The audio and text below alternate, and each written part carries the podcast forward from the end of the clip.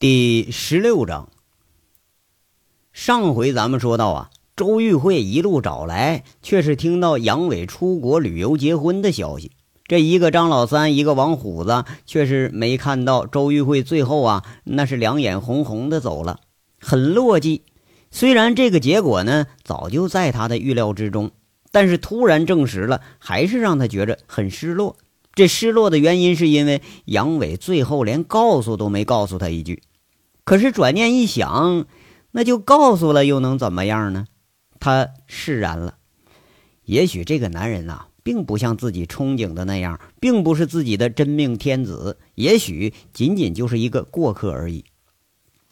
工作这是开始忙了，周玉慧开始让自己慢慢的忘了这段还没有来得及开始就已经结束了的情愫。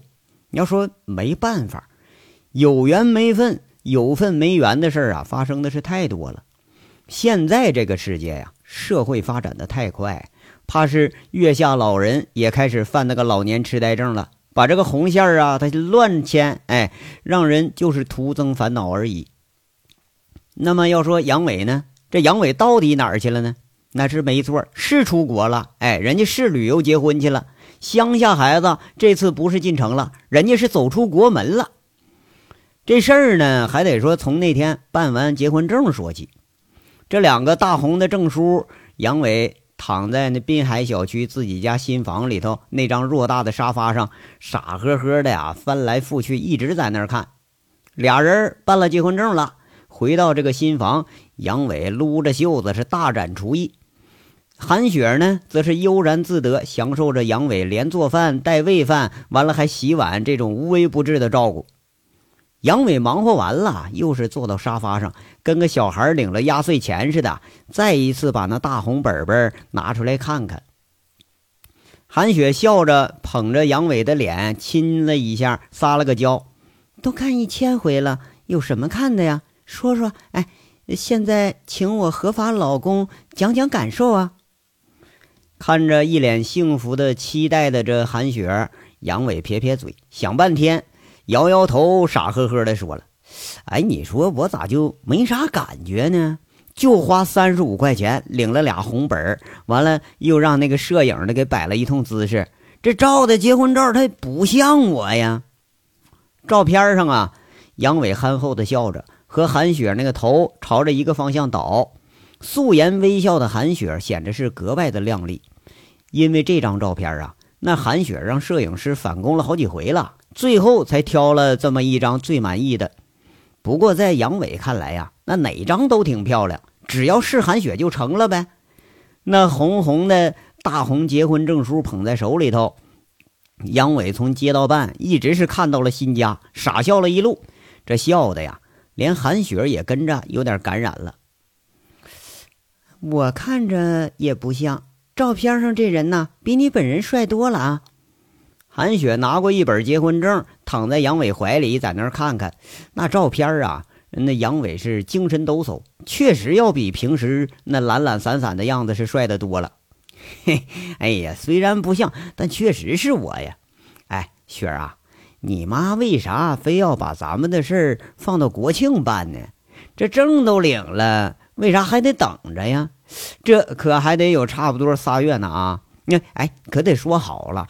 到时候你说挺个大肚子，你可怨不着我啊！杨伟捧着照片，乐呵呵傻笑，看得出来呀，他这是幸福的傻笑。切，你有那本事没呀？哎，怎么着还怕我飞了？国庆不喜庆吗？反正就是个形式，到时候饭店里头请个几十桌，那就成了。那那你就不怕我飞了啊？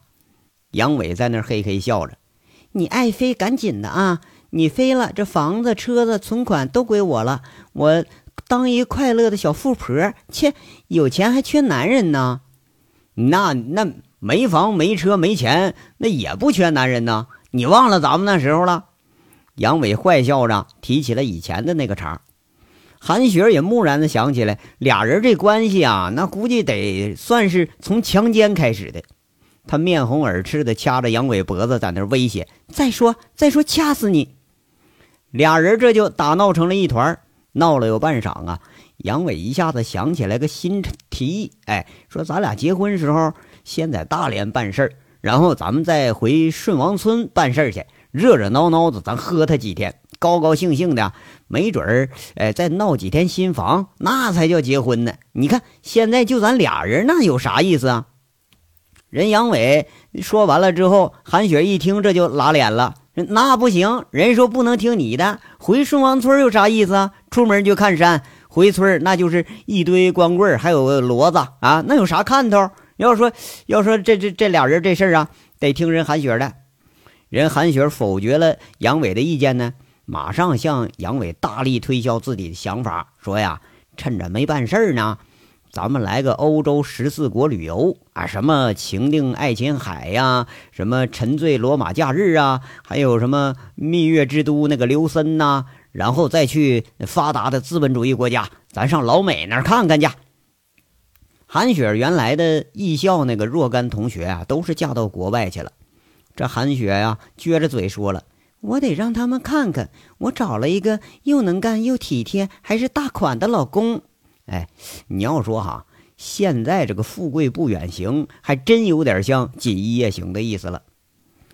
杨伟听的是直翻白眼儿，弱弱的问着：“不是，你就为了让大家看看，完了你就拽着我转半个地球，那得花多少钱呢？啊，从欧洲到美洲，可把半个地球都转悠完了。我路盲啊，我可是，我怕出门我再找不回来。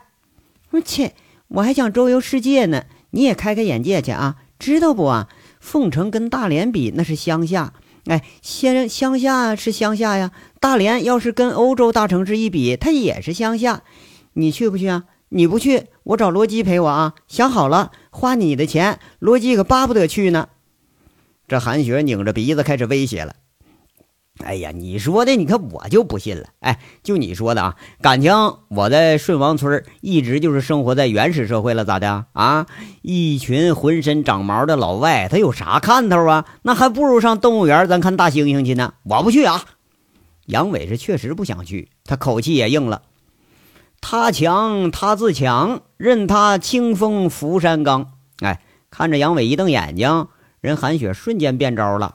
硬来就变成软磨了，一个饿虎扑食，把自己给送到杨伟身上，然后是骑在杨伟身上，他嘴里就嗲着：“老公，去吧，去吧，我们就当去蜜月旅行，怎么样啊？哎，这结婚了，你总不能一天钻家里当厨师吧？你得学会享受生活呀，咱去吧。”这既娇且嗲，而且酸掉牙的话，配着红唇香舌的撩吧。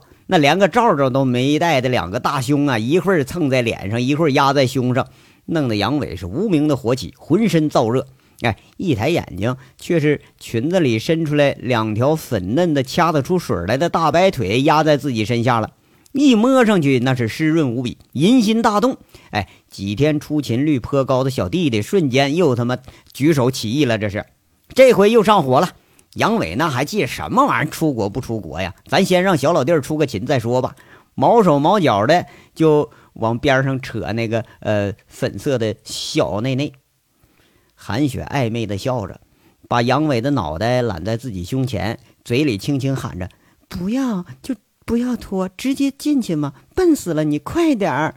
哎呀，这装腔作势的韩雪又是双眼迷离。看得杨伟迫不及待，就把那个小内内给扒拉一边去了，坐上沙发，直接来个长驱直入，那叫直捣黄龙。完了，具体这啥事儿呢？咱得说多长时间，佛爷没法给你估计。反正就就是啪啪，你就啊，对一顿。话说挺快啊，这窗外午后阳光正美，屋里头这个起潮的美人正媚。阳光和春光洒满了新房的角落，这带着俩人在沙发上的缠绵，耳朵呀只听的是一长一短、一高一低的呻吟和嬉闹声。要说没办法，日子呀就是这么组成的，一个日一个子合起来就是日子。但特别哈，咱排首位的是日啊，那日不可或缺。何况呢，这是两个蜜月里的男女呀。新房住了一个星期，从卧室到客厅，从厨房到卫生间，韩雪有意无意的撩拨，总能让杨伟是热血奔张。两个人尝试过若干种环境下的那个为爱情鼓掌，偏偏到最后啊，反而是在卧室沙发上，他们练习次数最多。这最后啊，声音低沉的吼声之后，杨伟坚持几秒，就像了个泄了气的皮球似的，瘫在沙发上了。上身仍然骑着韩雪，是在那咯咯直笑。玉指轻轻撩拨着杨伟的脸蛋戏谑一般的说着：“老公啊，你怎么越来越不行了？”杨伟在那喘着气，气哼哼说着：“你这废话，一天好几次，你拿我当牲口呢？你啊，哼，牲口都不如你。”杨伟笑，呃，不不，错了，是韩雪啊，笑着在那说啊：“那前天不还挺厉害的吗？搞得我都受不了了。”哎呀哎呀，可别提了啊！小五兄弟那俩王八蛋呐，给我整的这药太厉害，你这光干不射，射了不软，完了还能继续。哎呀，我的个妈，累死我了！杨伟愤愤的在这说着，怕是啊，用那个小五的药，哎，尝试过幸福生活了，不过感觉有点是受不了。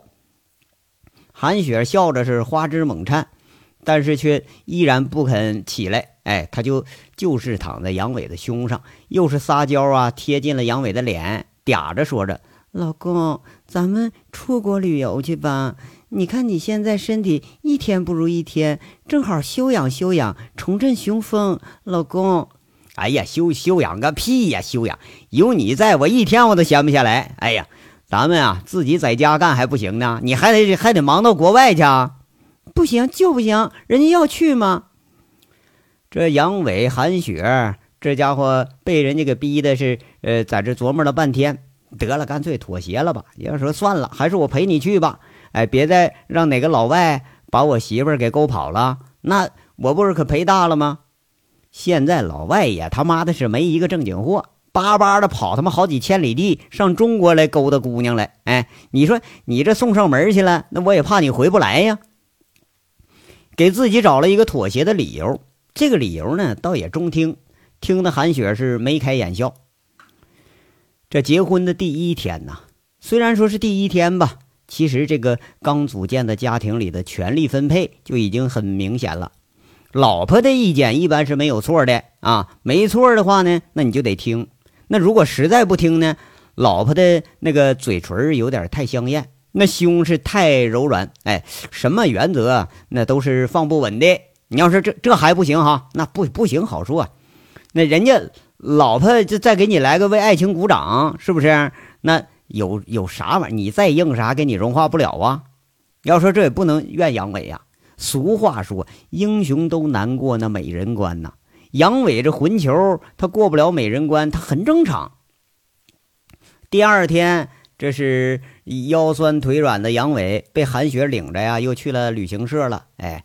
先去的这个欧洲十四国旅游去，那韩雪和导游接待，亲密的谈着。杨伟这才发现呢，俩人根本就是认识。哎，就回去路上在那嘟嘟囔囔说着：“雪儿啊，你这是不是早都预谋好了？”“那可不啊，出国旅游得提前三十个工作日预定呢。你以为你想去就能去啊？我早都想好了啊。”欧洲完了，咱不回国，直接去美洲。韩雪揽着杨伟，一脸幸福的笑着。看看杨伟不说话了，又问：“老公啊，你不高兴啊？”“啊，高高兴？谁说我不高兴啊？我我高兴死了，我都。”杨伟却是丝毫没有不快的样子，仰天还故作姿态大笑了三声。驾车的韩雪饶有兴致的说着：“有这么高兴吗？昨晚上还死活不肯去呢。”哎呀，我当然高兴了。哼，幸亏旅行社啊没开发这个月球旅行计划，要不啊，你有俩钱儿，你这么骚包，我还不得让你给缩倒着上太空溜达去？杨伟愤愤地说一句：“哎呀，你说呀，这这分明就是让一韩雪给惹的呀！人韩雪一听这事儿，擦，又是连掐带拧的，嗯嗯嗯，反正就地正法了。又过了一周吧。”杨伟终于离开了国土，正式岳阳了。第一站还真像韩雪说的那样，咱情定爱琴海了。咱再往回说，说凤城这边啊，王虎子的饭店是终于呃重装开业了，胡同呢被拓宽了有两米，店面扩大了有一倍。原先的小吃摊儿啊，也被武庄小区的三位当家大妈给请回来了。开业那天，那是比往常更加热闹，更加红火。本来王虎子以为这周玉慧人家天煞总经理的身份，自己也就是跟人客气客气，说一句得了，人家肯定也看不上这小店面啊。那谁知道啊？开业当天，头一个送俩大花篮来贺喜的，就是周玉慧，连人带花篮，人是同时到的。而那帮老兄弟呢，那却是在关键时刻掉链子了，不是说跑外面玩的乐不思蜀了，就是在凤城啊钻哪个角落里爽着呢。现在都趁着说有个几十万了，是不是？那要说还真没人把这小饭店给放眼里了。哎，倒是说小区里这仨老太太挺热情，前前后后就张罗着这开业的事儿呢。周玉慧到了店里啊，看着一帮人都在这不闲着，她倒也丝毫没端架子，撸起袖子就和月娥一块干杂活。哎，先是呃摘菜，呃那个刷刷刷锅、烧开水，这都是说干就干。特别是到了准备配料切菜的时候，这周玉慧当当当当，哎，均匀而有节奏的小刀工，看的是月娥和虎子两口子大为叹服。就这利索程度，丝毫不亚于一天在案头忙活的月娥。那虎子是大为感动啊，想了半天才算是想清楚了，这个叫周什么慧的，他其实是叫周玉慧。也小心翼翼地说：“哎呦，我说妹子呀。”那那那是不是你也是大厨出身呐？这活干的真利索呀！周玉慧笑了笑，接了一句：“我十六岁就开始学着独立了，不过也就当过厨娘，只能干得了杂活，和你们这些行家比，那可差远了。”哎呀，厉害呀！王虎子看着周玉慧手脚利索的收拾碗筷、摘菜、码盘子，由衷的赞一句。店里头最难的就是杂活了，要是有这么个勤杂工，那我可省事儿了。周玉慧笑吟吟地问着：“要不虎子，我来店里干活来呀？”“哎呀，那那不能啊！我这饭店卖了，我都不够给你开工资的呀。”王虎子那头摇得像拨浪鼓似的。周玉慧什么身份？那他可是知道啊。这人你谁敢请啊？听说天煞的工资一年二十万。那自己能不能挣这么多，那都难说呢。一分钱不要，而且我帮你把饭店扩大几倍，怎么样？今天我除了来给你开业贺喜，主要就说这事儿来的。周玉慧怕是有备而来，一边干活一边说着：“呃啊，那那不行吧？那得多少钱呢？再说人手也不够啊。”王虎子一看，那是典型的小富即安，根本都没敢想。不用投资，也不用掏钱，做连锁扩大生意啊！完了，咱们培养下级分销商，把自己这个拉面的牌子打出去。平民餐饮的市场还是有的，特别是到了县一级，而且呀，这个市场面不小。周玉慧侃侃而谈，那不愧是经商的出身呐。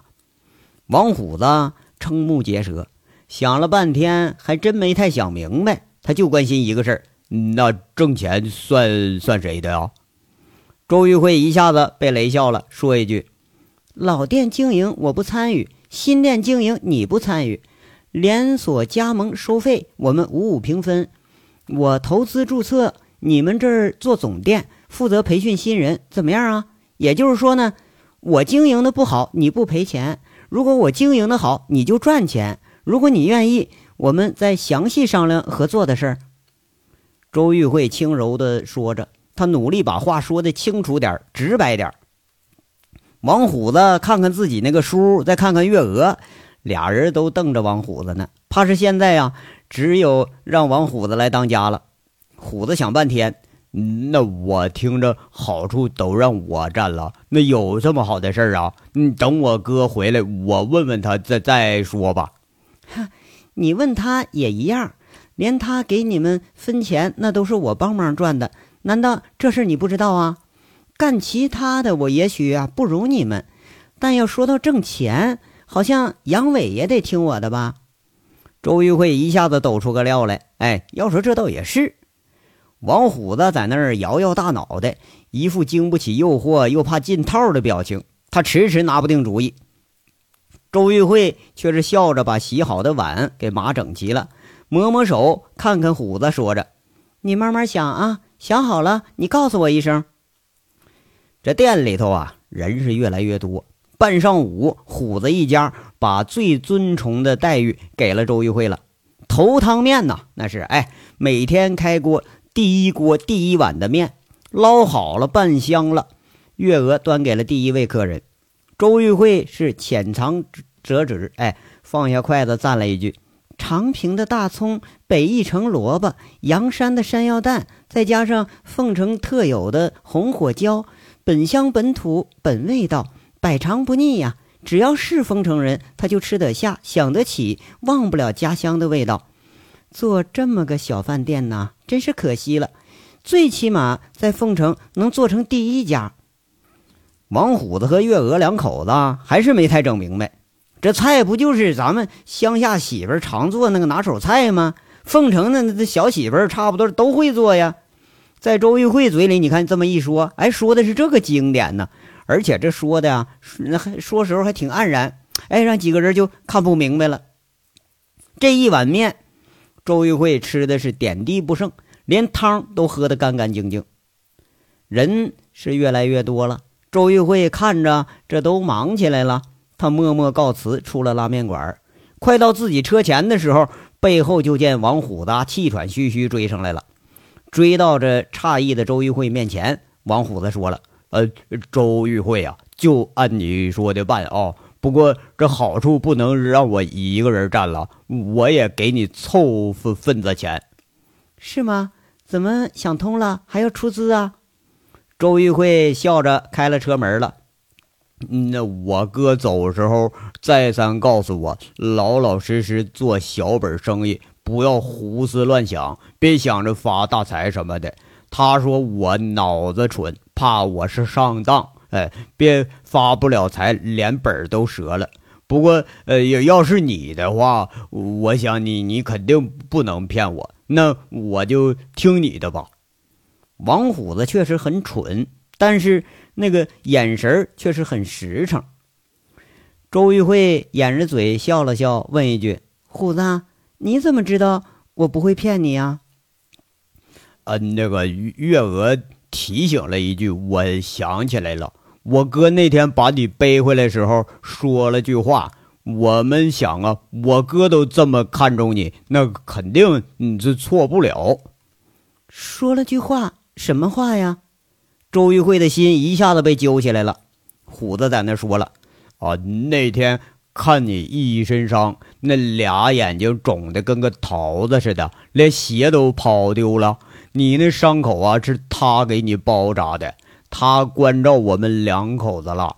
他说你是个好姑娘，肯定吃过不少苦，这心事儿也挺重的。要是醒了呀。”让我们啥也别问，那是啥也别说，怕你伤心呢。后来我才知道你是天煞的经理呀，那个陈大拿也不是啥好东西。我哥说了，让我少跟他来往。你要是在天煞干不下去了，你就来跟我们一起干吧。我哥走的时候，呃，给我们留了钱了吗？他说兄弟里头谁要是落了难了。就用这个钱去救命。那我想想，哥这么看重你，又让月娥照顾你的，那你也是算一个吧。你要投资干啥，就从这这里边嗯拿钱吧。看样啊，王虎子八成是会错意了。他以为周玉慧在天煞混不下去了，呃，要拿杨伟留下的这些钱，他来救济周玉慧呢。谢谢。周玉慧一言出口，是泪如涌泉。千般思念，一瞬间全部涌到了眼睛里，两行大颗的泪珠像是夏日里的过云雨，吧嗒吧嗒，大颗大颗的往下掉着。王虎子当时就手足无措了。哎呦，别别别哭啊！别别哭！你要不嫌弃我们兄弟呢，你就来吧。天煞是金窝银窝，那也不如咱们自己的垒个草草窝。周玉慧一下子被感动的是无以复加，看着王虎子很简单、很诚实的眼神总是掩不住的感动涌在了心头。抹了抹眼泪，周玉慧拍拍王虎子的肩膀，很坚定地说了一句：“虎子，我怎么会嫌弃你们呢？好人会有好报。我不是会回来垒草窝来了，我也要住一个金窝银窝。过段时间呢，把你的兄弟们都召集起来吧。你哥走的时候犯了个很大的错误，他觉着自己是尽到了心了，把钱散出去了，让大家自生自灭。”这样可不行啊！资金和人一样，得聚集在一起才能发挥作用呢。王虎子听了半天，有点为难了。那个周妹子，我指挥不了他他们的。那除了我哥是老大，剩下的人是谁也不叫谁呀。他们就听我哥一一个人的。你召集人，我跟他们说，他们会相信的。周玉慧这是很自信。那那成，那听你的。不过这帮货还没准啥时候回来呢，平时也住抓不着人啊。没关系，我可以等。周玉慧淡淡的说了一句，丝毫不在意说有多大的难度。送走了虎子，周玉慧坐在车里是迟迟没动，又是一个突然而来的感动。她静静的坐着。仿佛是在努力的消化这突如其来的感动。那天晚上自己在昏迷的时候，到底发生了什么？那他已经是不在意了。他知道啊，那是一个宽容的男人，把自己的关心和爱护悄无声息的留给了自己，却偏偏不接受自己那哪怕一点的感情和感恩。在那张看似很冷漠、看似很无情、看似戏谑的脸庞下。到底有多少火热和精彩呀？周玉慧吃了，尽管他知道那个精彩的谜一样的男人，现在怕是已经揽着自己的爱人，徜徉在爱琴海的沙滩上，或者是漫步在罗马教堂的神殿里头，尽情的你你我我。可是他还是忍不住要想，也许啊，这就是女人。喜欢上了就不管不顾了，哪怕别人她有老公。这个周玉慧啊，特意脱下自己的鞋，看看脚上已经愈合的伤口，还隐隐约约的啊能看到疤痕。很难想象杨伟这样一个粗枝大叶的人会很细心的帮自己包扎伤口。自己一直以为这是月娥的节奏，很可惜。自己错过了那个让自己能温馨一生、感动一生的场景。想着，回忆着，周玉慧的泪不知道什么时候又漫上了脸庞。也许啊，更可惜的是错过了这样的一个好人，连曾经谢谢都说的那样苍白，心里头还一直对此人冷存着那么大的怨念。这章到这儿就说完了，下章稍后接着说。感谢大家的收听。